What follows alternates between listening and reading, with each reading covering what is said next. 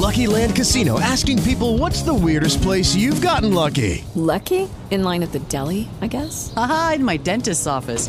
More than once, actually. Do I have to say? Yes, you do. In the car before my kids' PTA meeting. Really? Yes. Excuse me, what's the weirdest place you've gotten lucky? I never win and tell. Well, there you have it. You can get lucky anywhere playing at LuckyLandSlots.com. Play for free right now. Are you feeling lucky? No purchase necessary. Void where prohibited by law. 18 plus. Terms and conditions apply. See website for details.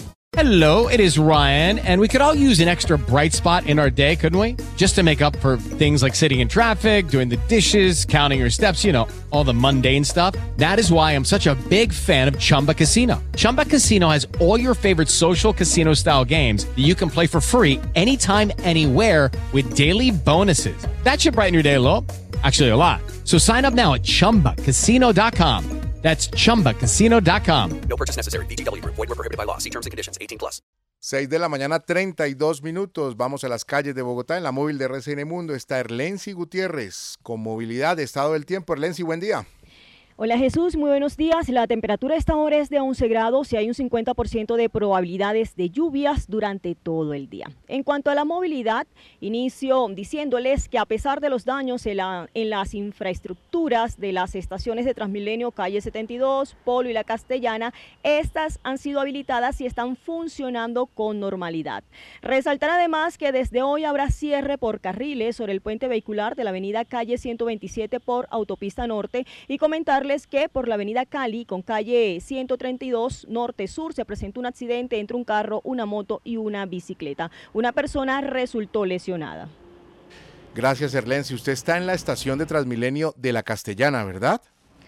Así es, sí señor, en lo que quedó En de lo que quedó. estación de Transmilenio La Castellana. Le cuento que aquí no hay vidrio que sirva, todos están rotos, aquí solo se ven descubiertos los soportes de donde se instalan los grandes ventanales que rodean esta infraestructura. A pesar de esto, la estación está funcionando afortunadamente y por supuesto resulta impactante para las personas llegar y encontrarse con el estado de esta estación. Esto nos contaron algunos usuarios. Mucho, por, o sea, nos perjudica mucho porque digamos de todas maneras nosotros somos usuarios y pues ahí digamos mm, nos perjudica mucho. Pues afecta en todo sentido porque no podemos estar tranquilos porque corremos peligro en cualquier momento o podemos estar en, en cualquier trayecto de mala situación. Bueno, la verdad es que me parece muy injusto que por culpa de X o Y motivo toda la comunidad tenga que verse afectada. Somos la- las personas de a pie que tenemos que utilizar el sistema y realmente somos los afectados porque nosotros no tenemos nada que ver con lo que pasa y sí hay personas que deben caminar dos, tres horas para poder llegar a su casa después de un día de trabajo muy complicado sin tener nada que ver con el tema. La gente anda como asustada, toda prevenida. Esas son las voces de usuarios de Transmilenio. Importante resaltar nuevamente que a pesar de todos los daños, de todas las afectaciones, la estación La Castellana está funcionando y también están funcionando las estaciones Calle 72 y Polo. Muy bien. Eso, pues sí, lo que dice la gente, lo que quedó, lo que quedó y medio lo ponen en funcionamiento porque de verdad, en última, los más afectados son los eh, ciudadanos. Eh, hablamos con la concejala Lucía Bastidas, quien ha estado muy activa en este tema de las calles. Ella siempre va incluso a los lugares y mandaba, ella fue quien mandó todos estos videos en redes sociales muy, muy tarde, fuertes. En la tarde de ayer estuvo muy, muy activa. en Muy redes. fuertes, porque esa es la misma ciudadanía la que me alimenta con ese clamor de que se restablezca el orden en la ciudad. Esto dijo Lucía Bastidas a RCN Radio. En Bogotá ya no hay protestas pacíficas. El vandalismo ha ido creciendo y se ha ido fortaleciendo en Bogotá. Lo que vimos de las feministas destruyendo estaciones, queriendo quemar estaciones, afectando a miles de usuarios que en la hora de trabajo regresaban a sus casas o iban rumbo a la universidad, al colegio, pues no tiene sentido. No tiene sentido y la alcaldesa le quedó grande gobernar Bogotá. No podemos permitir que las mayorías silenciosas sean aplastadas por esas minorías escandalosas que destruyen y que hacen vandalismo permanentemente. Claudia López, policía, secretario de Seguridad? ¿Dónde están defendiendo a las mayorías? ¿Dónde está la personería de Bogotá? Perdemos todos. Y hoy las cuantificaciones de pérdidas no las va a tener absolutamente nadie. También eh, el concejal Emel Rojas dijo que todas estas pérdidas efectivamente, lamentablemente, pues salen del bolsillo de los propios bogotanos y publica unas cifras bastante preocupantes que están sustentadas también en Daniel Briceño, que se las envía sobre lo que ha gastado Transmilenio en seguridad. Dice que en los últimos 15 meses se gastó 30, prácticamente 30 mil millones de pesos en seguridad privada para Transmilenio en sus estaciones y también para brindarle seguridad a los pasajeros. Y se pregunta, es increíble que con semejante inversión, semejante gasto, pues sigan ocurriendo, en este caso se refiere a abusos sexuales y homicidios e incluso hurtos dentro de los sistemas de Transmilenio, llámese sus estaciones, los articulados, en fin. Ahí lo que también muchas veces se, pues, se cuestiona, mucha, se cuestiona a muchas personas es porque, obvio, hay una seguridad privada, mm. uno, lo otro, la policía también tiene una responsabilidad muy grande frente a esta situación y porque estas estaciones no directamente Transmilenio que contrate 24 horas, como en los centros comerciales. Usted entra en un centro comercial, 24 horas está un, un, señor de seguridad allí, un guarda de seguridad. También podría pasar esto en Transmilenio para evitar que cuando no haya suficientes pasajeros, cuando no haya suficiente tráfico, e incluso cuando ya cierran las puertas, que no se cierran literal porque la gente puede seguir ingresando, pues no sucedan estos hechos tan lamentables, ¿no? Sabe, Yanelda, que ese va a ser nuestro tema y anticipo un poco a los oyentes de RCN Mundo, eso va a ser, ese va a ser nuestro tema el día de hoy, porque lo vamos a, lo vamos a, sacar de Bogotá. Es decir, vamos a preguntarle a la gente en el país si se sienten seguros en los sistemas masivos de transporte. Recordemos que no solamente es el caso de Transmilenio en Bogotá, hay sistemas masivos de transporte en, Cartagena, en Cali, en Barranquilla, en Medellín con el propio metro, aunque sabemos que el tema del metro es distinto. Y eso hay que reconocérselo a los paisas. El tema del metro es distinto, la cultura metro funciona, ellos inclusive cuidan el sistema y cuidan eh, que, no pase, exactamente, que no pase nada con el metro en Medellín. Y, me da pena decir lo que voy a decir, a diferencia de lo que sucede aquí con Transmilenio, que nadie se ha apropiado del sistema y es como si nadie quisiera el sistema, sabiendo que presta tanto bien para mucha gente en la capital de la República. Es que casualmente, ustedes saben que Omar Orostegui es un hombre muy dedicado a los temas urbanos, además es director de una fundación Futuros Urbanos y él hablaba sobre la necesidad de cada vez de, efectivamente, se habla de protestas, se habla de, de manifestaciones y demás y plantea como me pareció interesante que según la protesta, según el objetivo, según pues protesten frente a las instalaciones a las cuales van a realizar este tipo de, manifestaciones. Por ejemplo, en el caso de Hillary, ese abuso, allí también está la, negligencia que hubo en esa cadena para poder ellas poner la denuncia pues frente a la fiscalía, que no se autoricen recorridos por las calles porque ya nadie nos está protegiendo. Y, quiero involucrar a, nuestras compañeras en la mesa, Carolina y a Kelly, en este, en, esta, en este análisis que estamos haciendo, porque ayer en la tarde veía mucha gente en redes sociales eh, criticando el hecho de que se estuviera mm, rechazando la, protesta. No, mm. Es que aquí no se está criticando la protesta. Primero se rechaza el abuso. Claro, claro. Primero se rechazó el abuso. Fue lo primero. Luego, la manera en que se protestó. Claro, porque es una cadena, ¿no, Jesús? Obviamente el abuso horroroso, un hecho que no tenía por qué pasar, lo que pasó en Transmilenio, se entiende que las personas estén un poco cansadas de que no haya seguridad en ninguna de las estaciones, ni siquiera un sistema de vigilancia, porque a veces ni siquiera cámaras. A eso vamos. Nelda. Pero listo, se dio la protesta, pero uy, no sabe, las imágenes de verdad de las personas en la autopista también 5 de la tarde, 6 de la tarde, caminando, tratando de, de llegar.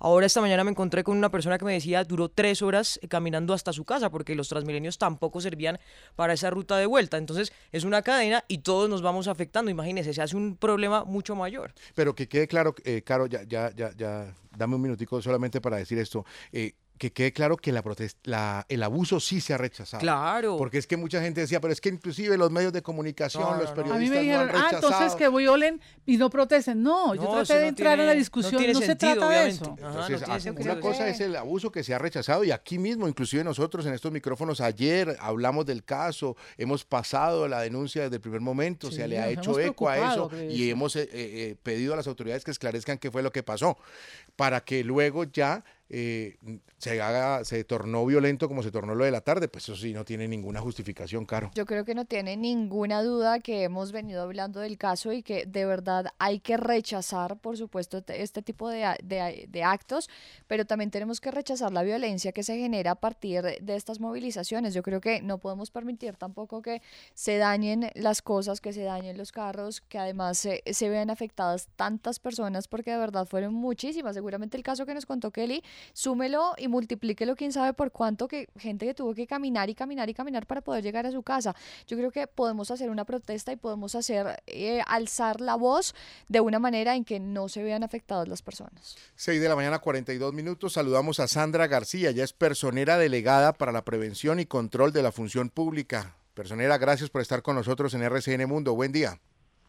Buenos días, Jesús, Janelda, a la mesa de trabajo y a los oyentes. Bueno, en primera instancia, ustedes desde la personería han podido establecer, ya hay algo de pronto de avance en determinar qué fue lo que pasó con esta menor de edad en el tema de la estación de la Castellana? Bueno, frente a la investigación de los hechos, serán las autoridades judiciales competentes quienes terminen la investigación. Nosotros desde la Personería de Bogotá hemos iniciado unas investigaciones disciplinarias por presuntas fallas en el sistema de alertas y emergencias de la ciudad, que está compuesto por varias acciones, como la línea 123, las cámaras de Transmilenio que son vigiladas desde el C4, así como el Centro de Comando y Control de Transmilenio, eh, y la presencia eh, de institucionalidad que en este caso no existía en el momento de los hechos. ¿Y hasta el momento que han logrado establecer, eh, señora personal delegada?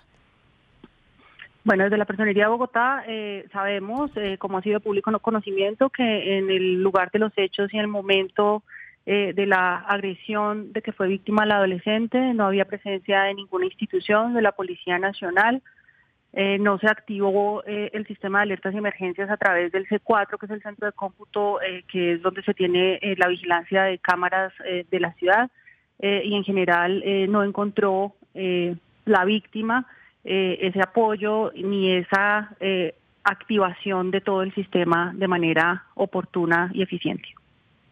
Señora mm, delegada, hemos aquí tenido una discusión interna con nuestros compañeros el hecho de que las autoridades, incluso la misma alcaldesa Claudia López, utilicen el término de que, en el sentido, que el hombre, el agresor, el violador, sacó a la joven del sistema de Transmilenio de la estación y pues procedió a cometer todos estos hechos, pero fuera de lo que ya son las instalaciones del sistema.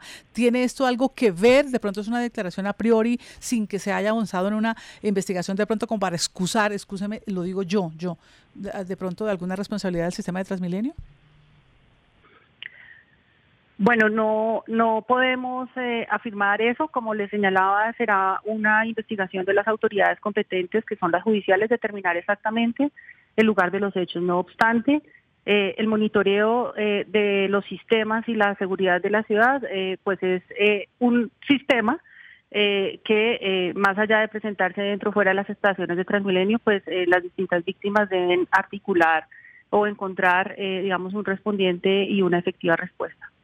Reportábamos esta madrugada, personera aquí en RCN Mundo, de un posible caso eh, similar al sucedido con eh, Hillary, con la menor Hillary. El día de ayer, justo en medio de todas estas protestas, el reporte da cuenta de otro hecho similar en el norte de Bogotá. ¿Ustedes lo conocen? ¿Tienen algún, alguna referencia a este caso, a este nuevo caso?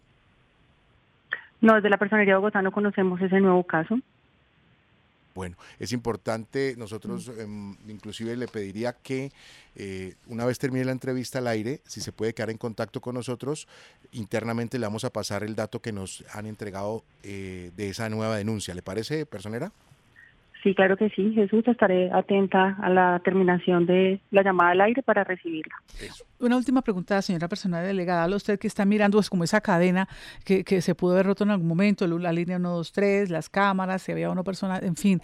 Eh, de lo que ustedes conocen hasta el momento del sistema Transmilenio, ah, ¿tienen alguna recomendación o hay alguna falencia o irregular que ustedes hayan notado y que de lleno y de plano empezarían ya ustedes como a construir esa, esa, esa respuesta?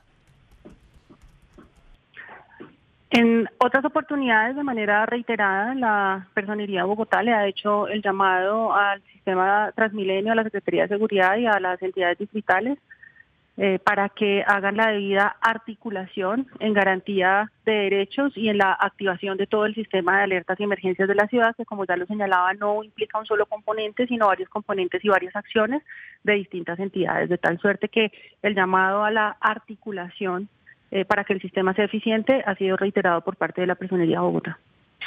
Le agradecemos a Sandra García. Ella es personera delegada para la prevención y el control de la función pública aquí en la Personería de Bogotá. Muy amable personera por su tiempo. Buen día. A ustedes, buen día.